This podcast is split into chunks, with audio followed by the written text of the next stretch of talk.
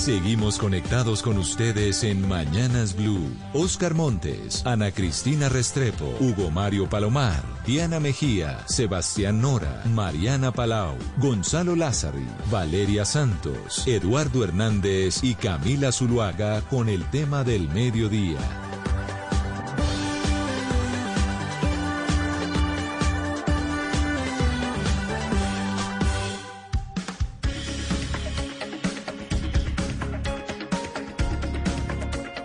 12 del día y 16 minutos y gracias por acompañarnos en este nuestro espacio central en Mañanas Blue para conversar un poco de política, porque quizá eh, el partido, el movimiento que va a terminar eh, desequilibrando la balanza en la segunda vuelta de las elecciones presidenciales, pues tiene que ver con la, el Partido Verde, tiene que ver con la coalición Centro Esperanza, que como ustedes bien saben, pues básicamente se ha venido dividiendo en apoyos, unos para el lado de Gustavo Petro, otros para el lado de Rodolfo Hernández, así que se cierne toda una incertidumbre frente a lo que podría ocurrir con este movimiento político.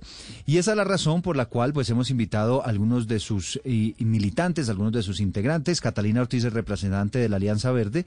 Gracias, doctora Catalina, por acompañarnos. Gracias Eduardo y a todo el equipo de Blue por eh, tenerme. Esto es un tema muy importante. Estamos a muy pocos días de decidir quién va a gobernar este país. Eh, ojalá solo por cuatro años, como manda la Constitución, que no se relija en cuerpo ajeno eh, y todo lo que podamos hablar acerca de cuáles son los mejores candidatos, el mejor candidato, bienvenido. Bueno, muy bien, doctora Catalina, que ya se me estaba usted adelantando un poquito ahí en el análisis, pero ya en segundos estaremos, estaremos en eso. También saludamos a esta hora a Antonio Sanguino, él es el senador de la Alianza Verde. Gracias, doctor Sanguino, por acompañarnos en este espacio. Muchas gracias a ustedes por invitarme. Me complace saludar a mi gran amiga eh, y copartidaria Catalina y por supuesto saludarlos a ustedes en, en estudios o en este espacio de opinión y a toda la gente que nos escucha y nos ve a esta hora. Bueno, vamos a estar hablando con diferentes sectores. Evidentemente, eh, los apoyos iniciales para la primera vuelta de, de, de, ustedes, los de la Alianza Verde, pues estaba con Sergio Fajardo, pero al no pasar Sergio Fajardo, pues empiezan los diferentes sectores de lo que se ha denominado el centro político a, buscar las toldas, ¿no? A definir sus apoyos para la segunda vuelta. Doctora Catalina Ortiz, entiendo que usted ya definió que va a respaldar al candidato Rodolfo Hernández. Así es, me, solo tengo que decir que oírte decir que están buscando al centro y que el centro va a decidir y no, dice que no existíamos, o sea que parece que sí existimos y que además somos relevantes para definir la contienda. Un saludo especial a, Antonio Sanguino y a Guillermo Rivera que, que nos acompañan en el panel y no los había saludado. Miren, yo me decidí, lo pensé, pero tampoco lo pensé mucho. Aquí había que tomar una decisión en democracia y yo considero que Rodolfo Hernández no lo conozco de cerca, sé que es un, empresario con unos resultados en lo privado espectaculares, un eh, alcalde de Bucaramanga con unos números realmente impresionantes, una alcaldía eh, realmente excepcional.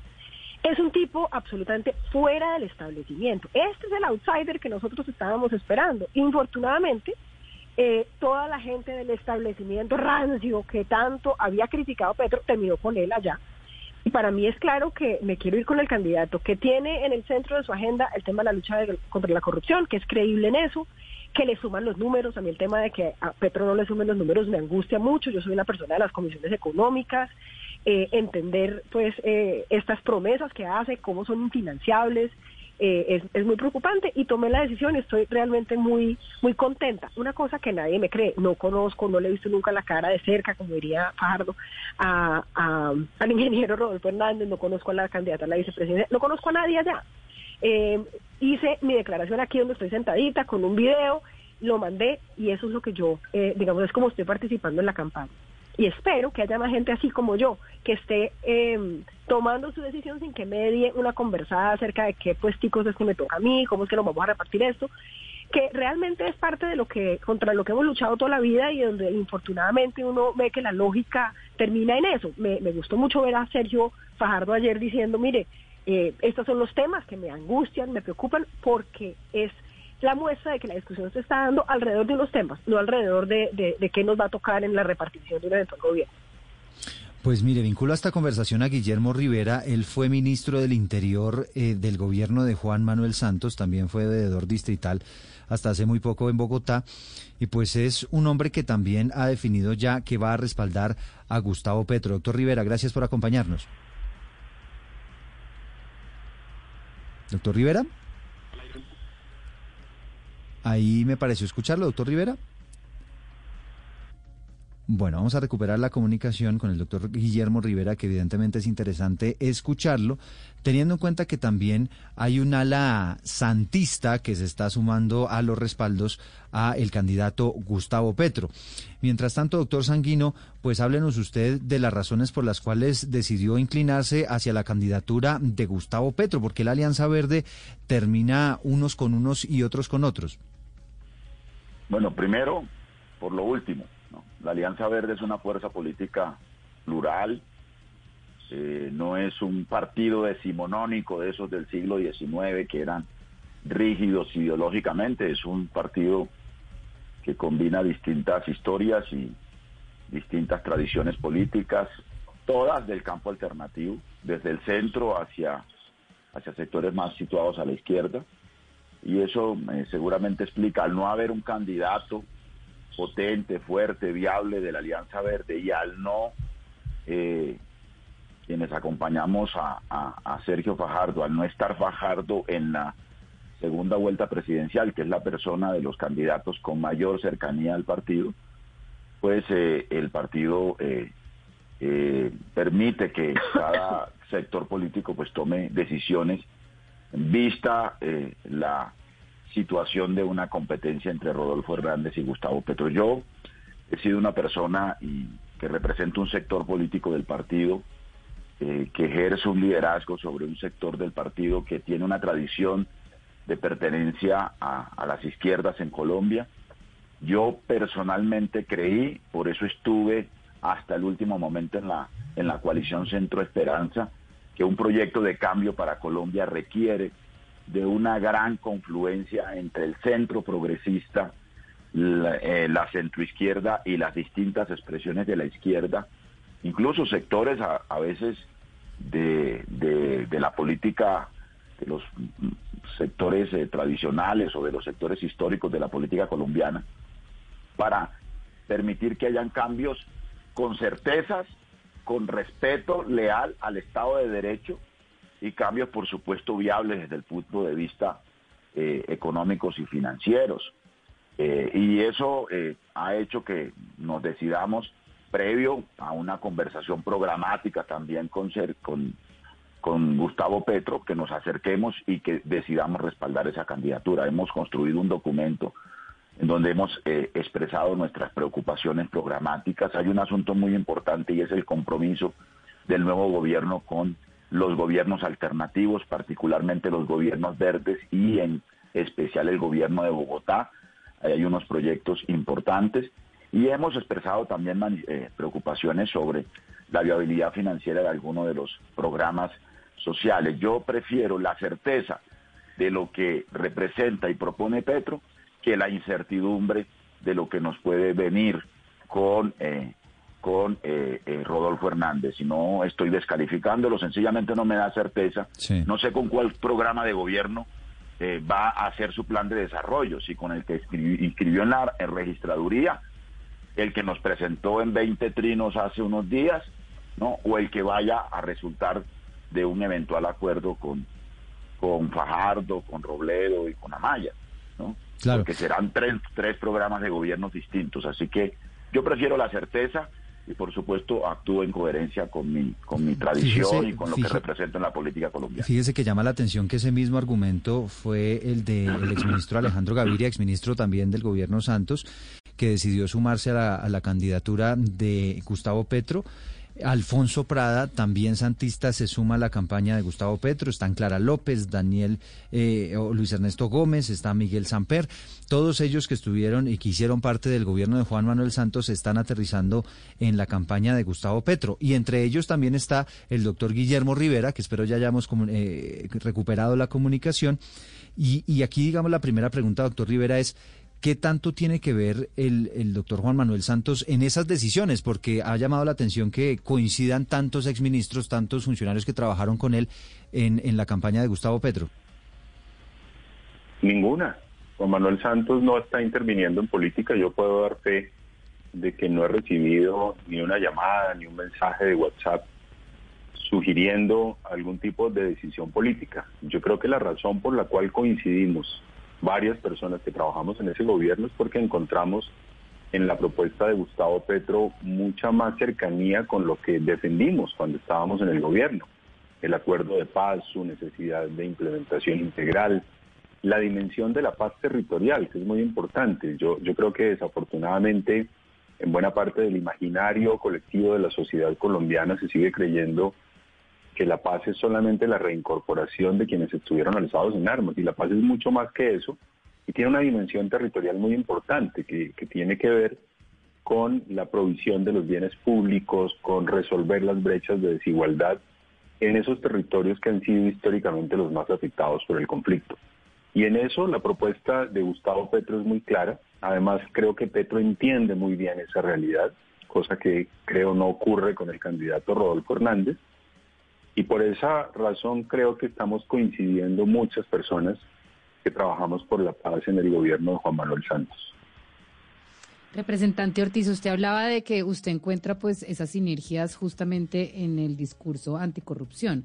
Pero pues a mí la verdad es que, que esto me, me, genera algunas dudas, entendiendo que pues no solamente el ingeniero está acusado, porque está acusado y para acusar hay que tener unas pruebas, digamos, bastante firmes, sobre todo lo que ocurrió con ese proceso con Vitalogic, sino que en realidad, más allá de temas populistas de voy a fusionar un ministerio y voy a estar en mi casa y no y voy a cerrar Palacio Nacional, eh, Palacio Nacional acá en México, no, eh, la Casa de Nariño, pues no hay nada más, no se ve nada más, las propuestas son ambiguas. Usted, que es una conocedora, es técnica, eh, pues del sector público, ¿usted no le preocupa, primero, estar avalando a un candidato que está acusado por corrupción y segundo, que las propuestas alrededor de la corrupción sean muy vacías? Profundamente en que lo que uno ha hecho en el pasado es el mejor predictor de lo que va a hacer en el futuro el hombre llegó a la alcaldía de, Bucaramanga y decían lo mismo, ese señor no va a poder gobernar, ¿cómo se le ocurre? No va a poder con el consejo.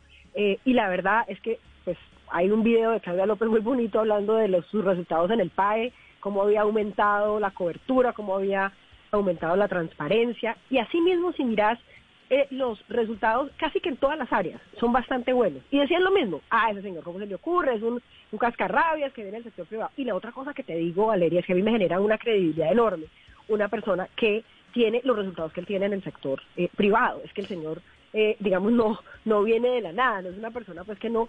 Y yo sí creo que lo que, lo que está diciendo el país, que es, es, es parte de, esta discusión, es que queremos una cosa realmente diferente, pero no cualquier cosa diferente, queremos una cosa con resultados, queremos una cosa, eh, digamos que yo, yo, mire, yo le oí a él su defensa sobre el tema de, de, de Vitrologic, y básicamente es yo voy a poner la cara, yo voy a aparecer y él tendrá que atender a su proceso. Yo no lo puedo juzgar a priori, yo no conozco, no soy, digamos, eh, parte de, ese proceso. Él tendrá que afrontar ese tema, así como todos los que hemos pasado por la administración pública y nos demandan y nos investigan, tenemos que ir y poner la cara y o nos absuelven o no. Yo confío en que lo van a absolver. Eh, pero pues digamos que si, si fuera esa el criterio, pues entonces nadie podría aspirar porque el que haya pasado por el sector público por lo general va a tener ese tipo de, de demandas. Y en términos de sus propuestas, vuelvo a lo que hizo en Bucaramanga, vuelvo a sus resultados. Eh, aquí tanta planeadera y tanta cosa que dicen que van a hacer para incumplir los planes de desarrollo, prefiero una persona que llegue con un tema claro acerca del tema anticorrupción, que es un tema además que él, él, él separa en una cosa que a mucha gente le, genera algo de escosor, a mí me encanta, y es el tema de usted reconocer lo antipáticos, lo absolutamente odiosos que son los beneficios de los congresistas en un país tan desigual como Colombia. Y eso parece una cosa trivial, pero no lo es, porque realmente le pega a ese tema. Mire, no podemos tener un país como este, en donde tenemos este tipo de, de, de, privilegios eh, que no, que además se pagan con los recursos de todos los colombianos eh, mientras que tenemos a la gran mayoría de los colombianos viviendo. Pero mire, representante Ortiz, usted, usted está confiando ciegamente que lo van a absolver, pero el señor está acusado y esta mañana Daniel Coronel presentó las pruebas que hay en la acusación y no son menores. Hay un momento donde el señor Hernández dice, a mí qué me importan las leyes, proceda. ¿A usted eso le parece aceptable en una persona que supuestamente va a liderar con una bandera anticorrupción? A mí no me gusta como él habla, pero pues digamos que eh, también creo que es un tema de muchísima autenticidad, eh, que la gente habla así y de golpe entonces no se deja coger en cámara hablando de esa manera, metiendo el madrazo que siempre metemos, ¿no? Y me incluyo. Entonces yo creo que el señor es auténtico y creo que esa manera de ser representa y es lo que la gente lo tiene, los tiene a los colombianos enamorados. Es una persona que es capaz de hablar eh, en sencillo, que es capaz de ser absolutamente auténtico y, y genuino con su, con su lenguaje. A mí no me gusta que sea grosero, a mí no me gusta, eh, digamos, muchas de las expresiones que tiene, pero entiendo y, digamos, las valoro en la medida en que representan una manera diferente de llegarle a esto, porque aquí hablan todos muy bonitos, muy ilustrados, y mire cómo estamos. Entonces, igual que necesitamos una una manera diferente de, de meterle a esto y ante todo, Valeria, otra cosa importantísima. Yo estoy mamada de la discusión en este país acerca de uribismo y antiribismo.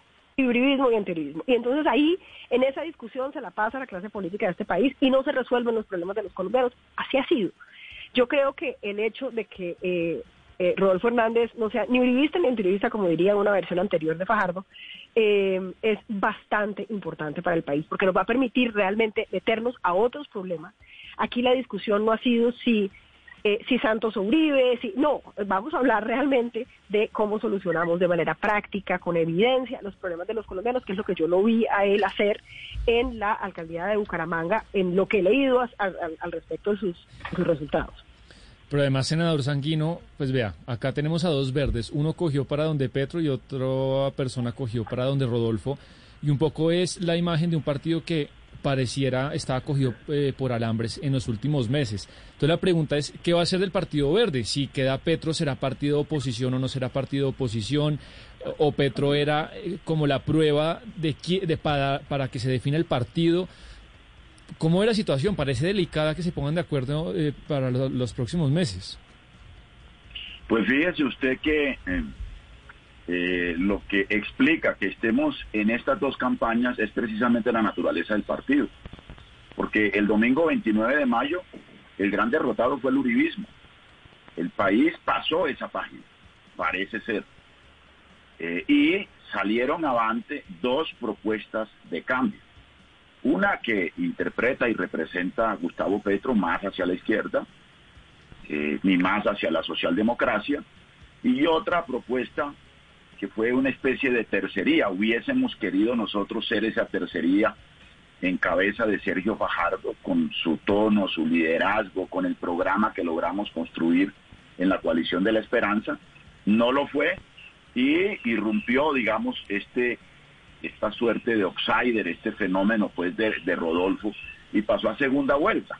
Ya incluso algunos compañeros de la Alianza Verde eh, venían eh, muy cerca de, del proceso de, del ingeniero Rodolfo Hernández, incluso en Santander algunos compañeros estuvieron muy cerca de su alcaldía, eh, la propia Claudia López lo respaldó cuando fue candidato, en fin. Así que no es extraño que eso ocurra. Ahora, gane Rodolfo, o gane Gustavo Petro, yo creo que el partido no va a estar en la oposición, por el contrario, el partido debe eh, ayudar, debe invitar a que eh, cualquiera eh, que sea el presidente convoque a un gobierno de coalición alternativa para eh, avanzar en los cambios que urgen en la sociedad colombiana. esa debe ser la actitud, perdón, esa debe ser la actitud del Partido Alianza Verde y de las bancadas en el Congreso. Bueno, es una noticia que usted nos da, que sería en ambos casos un partido oficialista. Pero, el, o sea, el Partido Verde no está... No, no, no. Bueno, en su opinión, en su opinión. Bueno, en su opinión. No, no, yo he dicho que el partido debe invitar a que haya un gobierno de coalición y acompañar un gobierno que eh, se comprometa con los cambios que le hemos venido proponiendo a Colombia, con la paz, de manera plena, como lo dijo Guillermo, con los derechos sociales de la gente, eh, con la lucha contra la corrupción, con el, eh, el tipo de acciones que debemos adelantar para enfrentar el cambio climático, la transición energética, en fin. Pero entonces le entiendo, el partido no está entonces en una crisis de identidad como si lo afirman muchas personas del partido. Pues yo creo que no. Bueno. Bueno, pues ahí está la respuesta del doctor Antonio Sanguino, porque fíjese, eh, pues que, claro, aquí no estamos hablando de, orillas tan opuestas. De hecho, el propio candidato Gustavo Petro, pues ha dicho que tiene similitudes en el programa de, Rodolfo Hernández, pero, pero quisiera insistirle en esa pregunta que le estaba haciendo eh, Sebastián. En caso de que gane o Rodolfo Hernández o Gustavo Petro, ustedes en cualquier caso serían un partido de gobierno. No exactamente, no exactamente. Estoy diciendo que eh, el partido tendrá que tomar una decisión oficial. Hay tres maneras de comportarse como bancada en el Congreso, o siendo oposición, o siendo de gobierno, o siendo independiente. Eh, eh, a veces una definición de independencia permite ¿no? construir una relación de cooperación con el gobierno, manteniendo la independencia en algunos otros asuntos que se consideren que, merecen, digamos, una formulación de crítica rigurosa o de, eh, o de actuación de independencia respecto al gobierno. Eso tendremos que decidirlo en su momento. Pero yo sí creo que de antemano nosotros no podemos declararnos en oposición a dos posibilidades de gobierno que están situados en la orilla alternativa y que están formulando cambios importantes para la sociedad colombiana, que recogen, fíjese usted, los 12 millones de votos de los que votaron la consulta popular anticorrupción. Si usted coge la votación de Rodolfo y la votación de Gustavo Petro y la votación de la coalición de la esperanza, ahí hay un volumen de, eh, hay una expresión, hay un volumen de votos de ciudadanos que quieren un cambio para el país, ¿no? Eh, con distintas matizaciones, énfasis y demás, con estilos de liderazgos distintos. A mí no me gusta la autenticidad de Rodolfo, pero, pero yo creo que eh, expresa eh, ese, eh, ese sentimiento de cambio que la sociedad colombiana está reclamando. Hay algo importante. Hay algo muy importante que, de lo que usted está hablando, eh, senador Sanguino, y es sobre lo que nos dice la votación, lo que nos dicen estos votantes. Yo le quiero preguntar al exministro Rivera sobre ese mapa electoral que nos quedó en las manos. Es decir, lo que nos dicen esos colores de la Colombia, cómo está votando hoy y el trabajo que ustedes tienen por delante. ¿Qué leen ustedes en, esa, en cómo votó Colombia y cómo debería trabajar en su caso? Porque usted está ah, eh, apoyando eh, a Gustavo Petro. ¿Cuál es el énfasis en esas zonas donde no está tan fuerte? Pues Ana Cristina, yo creo que el mapa de Colombia sigue siendo políticamente el mismo del plebiscito del año 2016. Incluso me atrevería a decir que el mismo de la segunda vuelta de la elección del 2014. La periferia, el Caribe, la del Pacífico, a favor de la paz. La periferia del Caribe y del Pacífico y Bogotá, a favor de Gustavo Petro. Y el centro del país, ha sido un sector de la sociedad mucho más conservador, digamos, mucho un poco más inclinado a la derecha, ahora está con Rodolfo Hernández. Luego yo, yo no estoy tan seguro de que ambas propuestas sean de cambio. Claramente resultó derrotado el candidato que era del gobierno, de los afectos del uribismo, que era Federico Gutiérrez.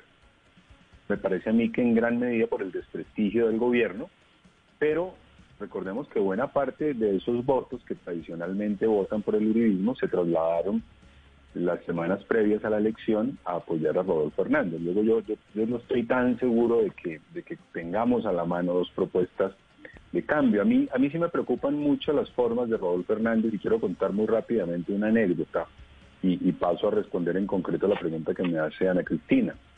En 1994 yo era un estudiante universitario y estaba oyendo noticias sobre los resultados de las elecciones regionales.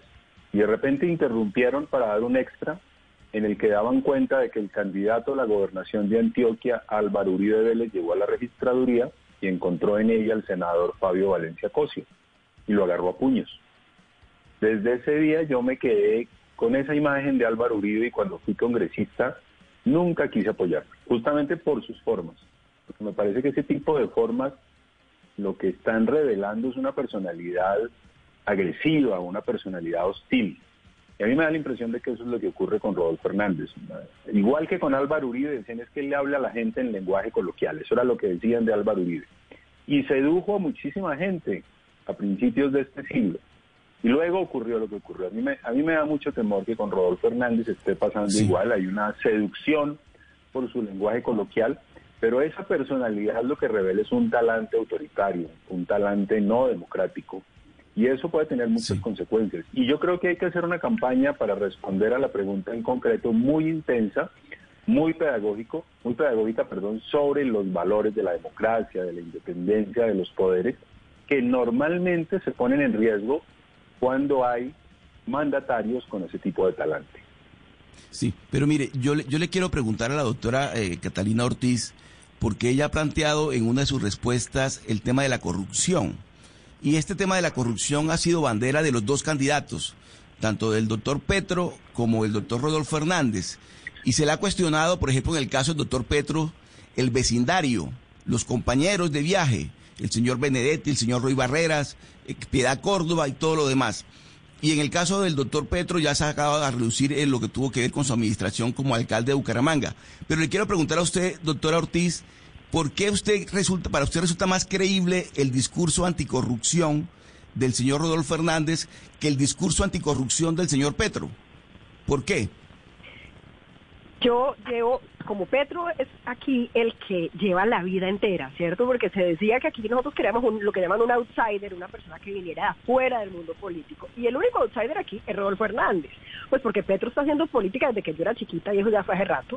Eh, y entonces, eh, ¿qué, me genera credibilidad? Que cuando las dos veces que lo he visto en el tema de ser empresario y en el tema de ser alcalde, ha tenido unos resultados concretos a mí los resultados de la alcaldía de Bogotá de Gustavo Petro no me parecen eh, que sean lo que uno quiere premiar con una presidencia de la República. A mí la credibilidad, miren, a mí ya como que me les olvidó el pacto de la picota, pero a mí el tal perdón social, que aquí un, que, eh, Rodolfo Hernández es autoritario y el que, el, que el que está antes de ser elegido prometiéndole perdón social a los reclusos más peligrosos de este país, ese no es, a ver, no, yo sí tengo muy claro que yo prefiero eh, un viejito un poco cascarrabia que un tipo que se va para la picota a negociar con los delincuentes más peligrosos y que más daño le han hecho a este país. Entonces es un tema de credibilidad. ¿Usted a quién le cree? Y yo definitivamente le creo a Rodolfo Hernández porque lo que le he visto, que no es mucho porque es un outsider, eso es cierto, eso es cierto. Nosotros aquí estamos eligiendo una persona que viene de afuera, que no es del establecimiento bogotano, que no es del establecimiento que ha manejado este país por años y años y años con los resultados que tenemos. No, es una persona que viene de afuera, que sus formas no me gustan, es cierto. Pero yo prefiero hacer esa apuesta que hacer la apuesta por el perdón social de la picota, por eh, una persona que sí, eh, él nos ha dicho que, que, nos ha pedido perdón por haber metido a, Piedad ahí. Oiga, perdón, aquí metió una persona que, que terminó eh, en, en, estos líos judiciales. Eh, miren, yo soy del Valle, hay personas que tienen o no tienen procesos, pero que digamos que representan la clase política tradicional. Y yo creo que Armando Benedetti y Roy lo hacen. Entonces yo realmente no, no, no veo, hoy se escribió una columna magistral, eh, María Elvira Bonilla, hablando acerca del, del, petrismo arribista. Digamos que Petro se ha convertido en lo que él siempre dijo no querer, con sus ferragamos y todo este tipo de cosas que lo único que hace es, él, él pelea con los bancos, pero pues los bancos financian su campaña. Eh, digamos que está lleno de, todo, o sea, ni siquiera ha llegado y ya está lleno de las compañías y del tipo de cosas que que tanto ha criticado. A mí el tema de la austeridad me parece apenas responsable con los colombianos. Una persona que tenga en el centro de su discurso que hay que ser austeros, un estado de rochón con los impuestos de los colombianos, yo realmente eso me parece refrescante. Entonces, eh, que si yo le creo más, si yo le creo más, yo le creo más, le creo más porque es una persona que viene de afuera, le creo más porque es una persona que los resultados que tiene son buenos, en efecto tiene un proceso, él ha dicho que va a poner la cara, que va a responder por su proceso, el proceso ocurre después de las elecciones, Estaré, estaremos pendientes de que pase, pero yo, yo el, el señor confío, en Gustavo Petro no confío, no confié, no confiaré eh, y definitivamente eh, estoy muy contenta de que tengamos esta opción que, insisto, nos saca de la dinámica del uribismo antiribismo. Y no es solamente porque se haya enterrado el uribismo, porque eso no es cierto. Lo que pasa es que se cambia la conversación. La conversación ahora es sobre la lucha contra la corrupción, sobre el tema de la austeridad. La conversación ya no es sobre si eh, la paz o no la paz en los términos de que si esto es de Uribe o no es de Uribe. Eh, podemos realmente profundizar en las cosas que están funcionando en este país y, eh, y definitivamente dar un giro en todo eso que no. Pero, pero a ver, eh, doctora Catalina, entonces, y con sinceridad. Usted, usted dice vota por Rodolfo Hernández eh, y es lo que le estoy yo interpretando, no porque sea el mejor candidato, sino porque es el menos malo. No, Hugo Mario, mira, vos sabes que yo he sido fajardista hace pues 17 años. Yo estaba con Sergio Fajardo. Yo básicamente hasta el último día de la última hora me eh, esmeré porque Gustavo, porque perdón, porque Sergio Fajardo fuera el presidente de Colombia porque creo que es el mejor, pero nos derrotaron y en una segunda vuelta uno escoge la mejor opción de dos y es la mejor opción, no es la, no es la menos peor, no, es la mejor opción. A mí me parece, a mí me cautiva, yo quiero eh, y le creo y yo creo que definitivamente tiene los, eh, es la mejor opción para Colombia en esto que se viene. Así que eh, yo no estoy en la campaña, lo que he hecho es cantar mi voto y estoy aquí defendiéndome como si estuviera en la campaña. Yo canté un voto, lo canté con, con toda la, la convicción de que es el voto correcto, eh, de que espero que, que, sirva para, para lo que estamos, en la, en la, lucha en la que estamos, pero yo no estoy en la campaña de Rodolfo Hernández, yo no estoy allá, eh, digamos, haciendo parte de unas directivas yo entré de una manera absolutamente, digamos, por convicciones y por principios y sin tener que negociar nada diferente a que ojalá gane eh, para que su, su propuesta, su opción, su manera de hacer las cosas llegue a la presidencia de Colombia. Fíjese, doctor Guillermo Rivera, que uno de los aspectos que dice Catalina Ortiz y por las cuales no apoya a, Gustavo Petro es que dice ella no confía en él.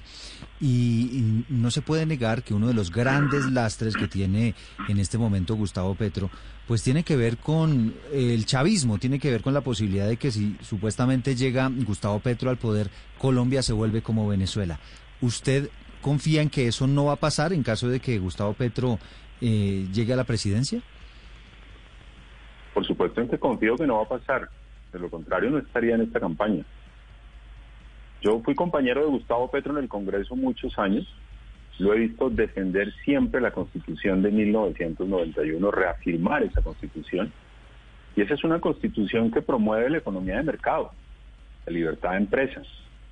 Quien defiende la constitución de 1991 no defiende el régimen venezolano, todo lo contrario, toma una distancia enorme de él. A mí me parece que claramente no, no existe riesgo de que nos convirtamos en Venezuela. Por el contrario, creo que muy bien, este gobierno sí nos ha asemejado mucho a Venezuela. Este es un gobierno que ha cortado los organismos de control. Este es un gobierno que desacata fallos judiciales. Mire lo que pasó con la ley de garantías. El, gobierno sabía que esta reforma era inconstitucional y sin embargo la promovió esperando que mientras la Corte tomaba una decisión ellos pudieran ejecutar billones de pesos como en efecto los ejecutaron e incidieron en las elecciones del Congreso.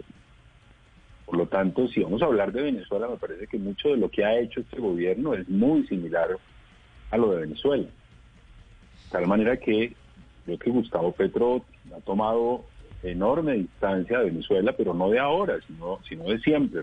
Yo creo que la mayor garantía que ofrece Gustavo Petro es su defensa de la Constitución de 1991 y no podemos olvidar que esa Constitución fue producto, entre otras cosas, del acuerdo de paz que suscribió el gobierno del presidente Virgilio Barco con el M-19.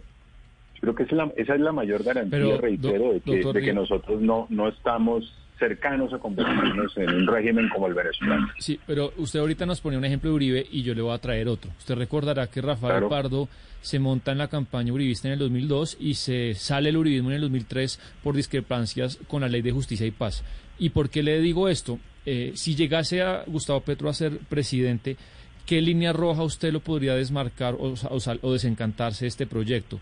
Eh, y puede nombrar algunas de las cosas que él ha propuesto, por ejemplo el tema de conmoción interior, eh, perdón, de, de, emergencia económica desde el primer día, la idea, por ejemplo, de acabar la ley 100. ¿Existe alguna línea roja que usted diría, yo me desencanto o me salgo de este bus? Por supuesto. ¿Cuál sería? Digamos que no, desde que yo tomé la decisión de acompañar a Petro, tengo claro de que no le estoy entregando un cheque en blanco. Yo no estoy de acuerdo con que se decrete un estado de excepción. Parece que hay que ser muy cuidadosos en el, en el momento de tomar una decisión de esa naturaleza y yo, y yo no comparto esa propuesta. Le he dicho a él, se lo dije el día que nos vimos, que hay algunas de las ideas que él ha expuesto en materia económica que me preocupan, la independencia del Banco de la República, eh, los temas de salud, que el propio Alejandro Gaviria los mencionó ayer en el, en el video mediante el cual hizo público su apoyo eh, a Gustavo Petro. Ayer yo, yo mismo propicié una reunión, estuvimos reunidos en el Club del Nogal eh, en compañía del equipo económico de Petro y de un grupo de empresarios, tratando de aclarar dudas y, y de que ellos, el grupo de asesores económicos de Petro, escuche también a los empresarios porque se trata de eso, de tener un diálogo abierto, de que esas preocupaciones se puedan ir resolviendo sobre la vía de hacer ajustes. Yo, yo creo que esa es una de las virtudes de la segunda vuelta, que los candidatos tienen la posibilidad de ajustar sus propuestas, no, no de modificarlas totalmente y, y, y no de desconocer lo que está en su programa de gobierno inscrito y reemplazarlos por 20 trinos, como lo decía Antonio Sanguino, pero sí de modularlas y lo que, el ejercicio que hicimos anoche fue justamente eso, un, un ejercicio de escucha de las preocupaciones y yo creo que mis, mis líneas rojas están fundamentalmente en eso, en, en garantizar la independencia del Banco de la República, en ser muy cuidadoso con el uso de los estados de excepción, en garantizar los derechos a la libertad de empresa, digamos, no, no, no, limitar ese tipo de derechos, eso es fundamental en mi caso. Tiene razón. Y queríamos también hacerle la misma pregunta a la, a la doctora Ortiz.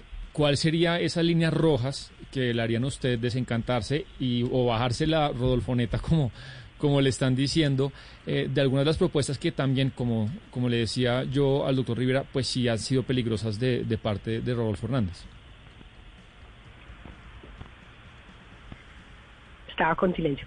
Eh, lo primero es decir que mm, esto, lo que yo canté fue un voto, he terminado como, como defendiéndolo un montón, pero pero lo hago con gusto. Eh, sin embargo, pues yo tomé la decisión de que con Petro no, que definitivamente esta vez no quería ir en blanco, yo, yo voté en blanco hace cuatro años, y que en ese orden de ideas la mejor opción era, era Rodolfo Hernández. A mí me molesta, lo, lo, lo dijo Fajardo ayer, el tema de las mujeres, me parece que él tiene que hablar de ese tema, tiene que yo, yo quiero decir una cosa con respecto al tema de las mujeres, que se lo decía a alguien que me preguntaba por el tema en estos días. Yo le decía, mire, lo que pasa es que yo le tengo una, digamos, eh, consideración mayor a una persona de 76 años en su en su discurso acerca de las mujeres, pues que a otro, que a personas más jóvenes de golpe. Eh, yo creo que él tiene que dejar educar en ese tema. Eh, creo que creo que tiene la apertura de hacerlo. Creo que sus resultados en el tema de mujeres han sido muy buenos. 70% de gabinete femenino cuando fue alcalde. Eh, miren, él dice que una cosa que, que, que, pues, que es muy controversial y es que la que la que el feminicidio no existe. Pero imagínense que cuando uno se va a mirar si el feminicidio se redujo en la alcaldía, se redujo, pero por cinco puntos. Entonces, digamos que hay, hay cosas que hay que mirar con ese tipo de, tamizaje, ¿cierto? Eh, necesitamos que diga que el feminicidio exista o necesitamos que no haya feminicidio. Yo necesito que no haya feminicidio. Entonces hay, hay cosas ahí que hay que, digamos, como, como, como sacarles un poquito de punta en la, en la discusión. Eh, yo creo que pa para mí eso es lo fundamental. Yo, yo, yo, yo creo que eh, el tema, yo creo que el tema de Rodolfo son más las formas eh, y creo que, que, pues que habrá que ver cómo, cómo se logra eh, que, que, las mujeres sin que pierdan la autenticidad y la capacidad de comunicarse con los colombianos. Pero el tema de mujeres y el tema de, digamos, de, de bajarle un poquito las formas para tener un, un digamos, una interacción que sea más, eh, digamos, más, más democrática. Sí, representante Ortiz, pues sorprende un poco que usted que fue eh, elegida democráticamente y es mujer, hable de la presencia de la mujer en, en el mandato de, de, del señor Hernández como si fuera un favor que nos estuviéramos que nos estuviera haciendo y no como si la mujer mereciera estar ahí. Yo le quiero preguntar, yo, yo le quiero preguntar, ¿cómo, ¿dónde dije que favor? O sea, no, pero usted lo presenta como si nos estuviera haciendo el favor de tener el 60%, no, es que es por mérito, o sea, no, es, es decir, no si una mujer tiene los méritos está ahí. No, es un favor, lo que sí te sí, digo es que otros candidatos no tienen ese ese récord cuando han sido alcaldes, no lo tienen, Doctora, tienen el 70%. No, no, sí. O sea, lo que si me están diciendo que el señor no es, no tiene resultados en el tema de mujeres, yo le miré los resultados y sus resultados en el tema de mujeres son buenos. Tiene participación de las mujeres en su gabinete al 70%. No, nunca dije que nos estuviera haciendo un favor esa manera pues tan condescendente de decirlo. Pero yo le quiero preguntar por el mapa, la misma pregunta que le hice eh, al, al señor Rivera, al exministro Rivera, sobre lo que dice ese mapa electoral, que ese, ese mapa electoral pues evidentemente nos dice que el voto del señor Hernández, que votó no en el, ple, en el plebiscito, coincide con los que votaron no. Y yo le quiero preguntar a usted, pues que usted eh, votó sí y que estuvo con, con personas que defendieron tan fervientemente el sí en el proceso de paz, ¿cómo se siente usted apoyando a los mismos que pues que fue tan duro contradecir hace unos años y ir contra la paz? Ana, yo, yo hay una cosa que quiero, que quiero decir que me parece muy importante para este país, incluso para, para lo, a donde vamos como país. Yo tengo amigos juristas, me imagino que vos también, y muchos, y esta gente en la familia, ¿cierto? Yo no, yo no condeno a nadie que sea uribista. A mí no me gustan las figuras, y, y a esas sí las puedo condenar, a las figuras que han tenido poder en el uribismo, al mismo Uribe. Digamos que no los quiero en un gobierno conmigo. Pero claro que quiero que a todas esas personas que les ha gustado Uribe, les guste la opción de Rodolfo Hernández y les guste esta, opción- esta opción de centro. Y quiero que dejemos de tener esa discusión acerca de si yo puedo trabajar con vos es porque sos o no sos eh, uribista o no uribista. Yo creo que nosotros debemos realmente voltear la página. Miren, el acuerdo de paz tiene algunas de las cosas más importantes que tienen que pasar en Colombia. Tiene el tema ambiental, tiene el tema de la, de las tierras, tiene el tema de los campesinos, tiene un montón de temas concentrémonos en eso. Ese es el llamado, porque si nos, nos, volvemos a, a, a que sí, no, yo, yo les digo con, con toda franqueza, yo no tengo ningún problema con que la gente, eh, con que haya gente, que además, es que imagínense la cantidad, Uribe ganó por cuánto en el, cuando ganó en el 2002. Hay mucha gente que estuvo con Uribe, que ya no está, hay gente que sigue allá, que les encanta, es como el 20% del país. Y yo quiero que estén con nosotros, yo quiero que poder trabajar con ellos en, en, en muchos escenarios la- el liderazgo del partido eh, Centro Democrático y la gente que ha estado tradicionalmente con Uribe, pues muchos de ellos no me, no me, no me, no son pues personas con las que yo quiero hacer política, hacen una política completamente diferente a la mía, pero yo no voy a condenar ni voy a, eh, digamos, a mantener el discurso de que entonces aquí el que es uribista no puede estar con uno, no, el que es uribista es que depende de quién, de qué uribista es, es un uribista de la calle que le gusta Álvaro Uribe o si es una persona que ha militado en el partido. Y hagamos esa distinción porque si no nos vamos a quedar en la en una discusión bastante estéril acerca de de si de si estamos donde están los uribistas. Pues, yo estaré cl- claro que va a haber uribistas acá. Pues si no si no si esos 5 millones de personas que votaron por Álvaro Uribe no están acá pues no vamos a poder ganar y no vamos a poder eh, detener lo que yo considero es una una una amenaza muy grande para la democracia y la economía de Colombia Sí, y quizá, doctora Catalina Ortiz, pues para sumarle a sus argumentos, uno no ve a un uribista votando por Gustavo Petro, ¿no? Seguramente eh, esa también es la razón por la cual se asume que esos votos irán para Rodolfo Hernández. Pues es Catalina Ortiz, representante de la Alianza Verde. Gracias por habernos acompañado en esta conversación. Gracias a ustedes. Está dura la discusión, pero siempre lista para tenerla. Muchas gracias a todos. También nos acompañó el doctor Antonio Sanguino, senador de la Alianza Verde. Gracias por habernos acompañado. Mil gracias a ustedes. Y doctor Guillermo Rivera, también muchas gracias por esta por este espacio, exministro del Interior del Gobierno Juan Manuel Santos, exvedor distrital. Gracias por eh, eh, su análisis y por habernos contado los argumentos de por qué decide acompañar a Gustavo Petro en esta candidatura. Muchas gracias a ustedes. Feliz tarde. Bueno, y gracias a todos los oyentes, gracias a quienes nos acompañaron a través de nuestro Facebook Live. Interesante, interesante saber, porque evidentemente es la Alianza Verde, pues ese partido que podría terminar desequilibrando la balanza en las elecciones de segunda vuelta, elecciones presidenciales del próximo 19 de junio. Para nosotros, un gusto también haberlos acompañado. Nos reencontramos la próxima semana con más análisis, más información de Colombia y del mundo. Ya viene Meridiano Blue.